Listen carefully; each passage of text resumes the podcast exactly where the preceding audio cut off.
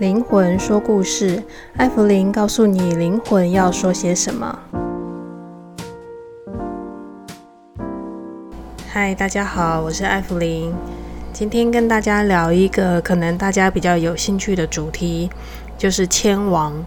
什么是迁亡呢？还有我是怎么帮人家迁亡的？会在今天的节目中跟大家把这个故事跟大家一起分享。我想大家对于迁往的概念，可能还是停留在就是家属把眼睛蒙起来，然后呃妙方就是做一些法事，然后把这个亡灵把他请上来，让这个家属可以直接跟亡灵在意识上有一些。接触或者是有一些沟通的机会，这样子的迁亡方式，有的时候会成功，有的时候失败，那就完全是看家属跟亡灵之间的缘分而定，或者是看家属当时的情绪、精神状况而定了。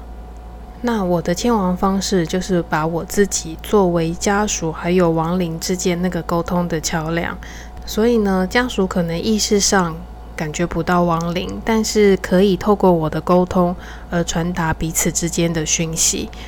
那我的签王方式比较没有成败的问题。那我这边也是由天上王母娘娘做主，然后把灵魂调上来，直接跟家属做一些对谈。还记得我二十五岁的第一个个案，就是做签王。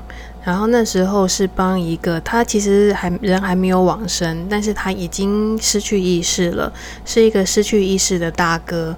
那他也差不多逼近就是死亡的边缘，那就是帮他做一些讯息的传达给他的呃姐妹们，让他知道他还有没有一些遗愿，或者是他还希望可以做一些什么事情，然后把这个已经失去意识的大哥的讯息传达给他的家人。其实我自己是非常喜欢迁亡这个服务的。第一个，他沟通了亡灵跟家属之间的讯息。第一个就是让我觉得可以安慰到家属，这是我觉得我最大的成就感。那再来就是跟亡灵对谈的过程当中呢，其实学到的东西是非常非常多的，有的时候更胜于仙佛教我的东西。怎么说呢？就我而言。呃，我感觉到的亡灵是我感觉到它的整体，而不是感觉到它的片段。所以在跟亡灵沟通的时候，我就觉得我像在读一本书。那这一本书呢，就是这个亡灵的一生，他所经历的一切，以及他这一生的人生智慧，都是在这个沟通里面我可以学习到的。所以我在跟亡灵沟通的时候，学习到的是更多的人性的层面。那这个人性呢，就是包含了亲情、友情，然后还有爱的表现。那也让我们能够理解，并不会因为一个人的死亡而把这个爱就斩断了，或是这个爱就不见了。反而有的时候会因为某个人的离去，这个爱的表现反而会变得更加的清楚。因为很多时候是当我们失去了之后，才会发现那个爱到底在哪里。所以天王这个工作呢，也是特别容易牵动我情绪起伏的一个工作。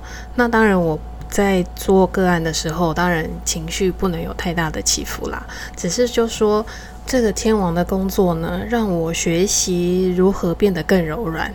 更是一个让我能够看见灵界、了解灵界的另外一扇窗，让我学到的东西其实是更丰富、更多的。那我们再来谈谈亡灵的世界到底长什么样子呢？其实亡灵的世界比我们想象的是更有智慧的。有的时候，亡灵离开这个世界之后，他没有了肉身，其实是比有肉身的时候是更柔软、更慈悲，而且他的智慧超越了他在人的时候是更多更多的。为什么亡灵的智慧更胜于人呢？因为亡灵他没有了肉身的局限。然后在灵界的视野，或者是灵界的感受，其实是比在人界是更宽广的，可以感受的东西是更多的。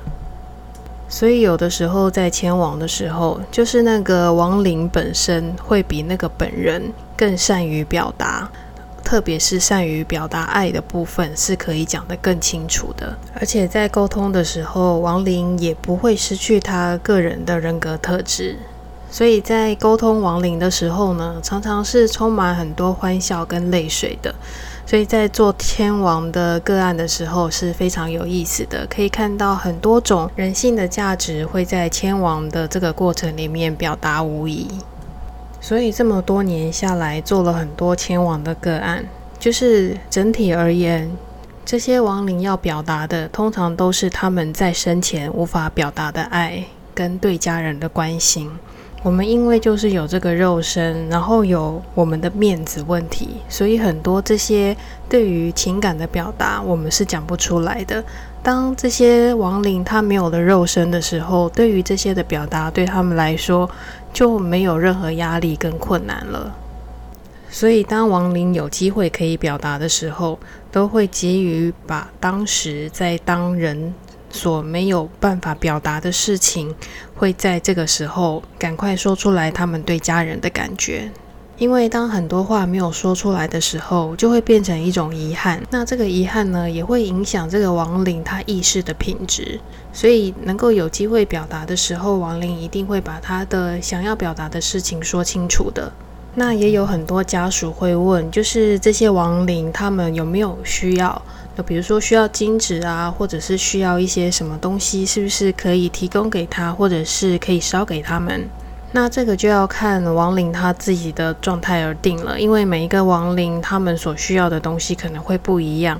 但整体而言呢，亡灵所需要的东西其实并不多，可由妙方来处理一些超度的法事，或者是提供一些金纸或者是莲花，对他们来说也许就够了。反倒是亡灵对于后代子孙能不能够累积更好的功果，对他们来说，他们比较在意这些事情。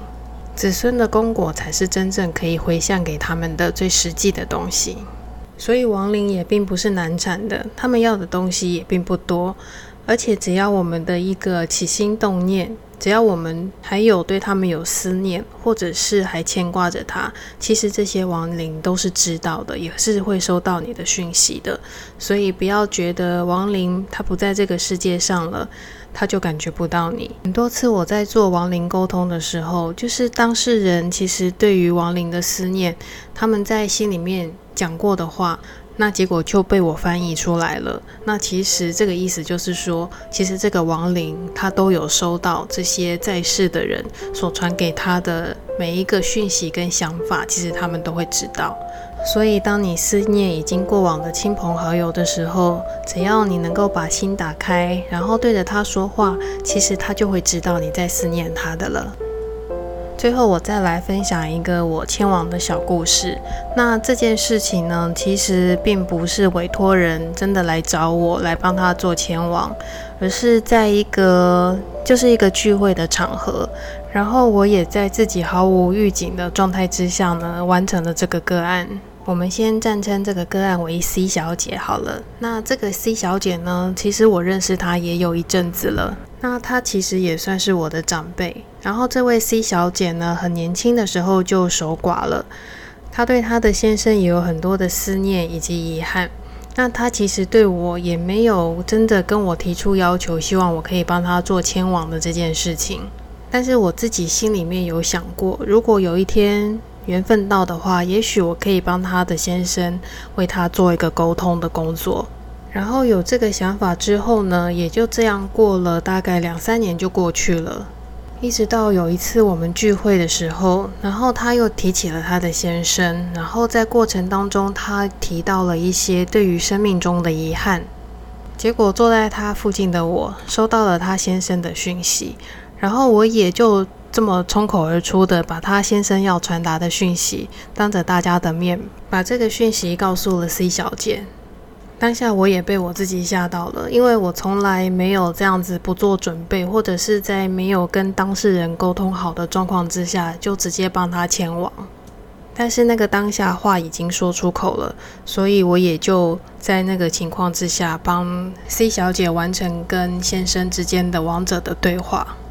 C 小姐的先生呢，我没有看过他，也不认识他。然后在这个亡灵沟通的过程当中呢，帮身为亡灵的先生呢，传达了很多的讯息给这位 C 小姐。然后这位 C 小姐呢，也很惊讶，就是我怎么可以知道这么多的细节？那其实并不是我知道细节，而是这些细节是他先生告诉我的。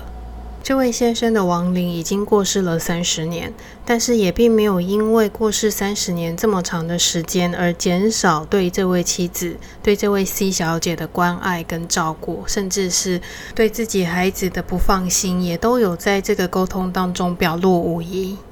我想是缘分，或者是时间到了，那灵魂会有他自己的作为，会在最适当的时机，然后用。可以表达的方式表达他们自己。这一次的亡灵沟通不是在我预期之内会发生的事情，所以我觉得这一次帮 C 小姐跟先生做亡灵沟通的这件事情呢，完全是这一个先生的亡灵他安排的事情，或者是他一直在计划当中的事情，只是在等这个缘分的发生。这一次的亡灵沟通给 C 小姐带来了非常非常大的疗愈，等于是把她这三十年，呃，就是守寡的这一段的，呃，很难熬的日子，在这一次的沟通当中得到了很大的安慰跟释放，然后也让她能够在下一段的人生旅途当中得到更多的勇气跟力量，然后去创造另一段她新的人生。所以这一次的亡灵沟通虽然来得突然，却让我学到了很多很多，也让我知道，就是时间并不会冲淡一个人对另外一个人的爱，即使是他没有了肉体，但是那个爱却仍然存在着。C 小姐跟她先生的故事，也让我得到了很大的感动跟非常深刻的印象。所以在今天的灵魂说故事当中，跟大家一起分享这个故事。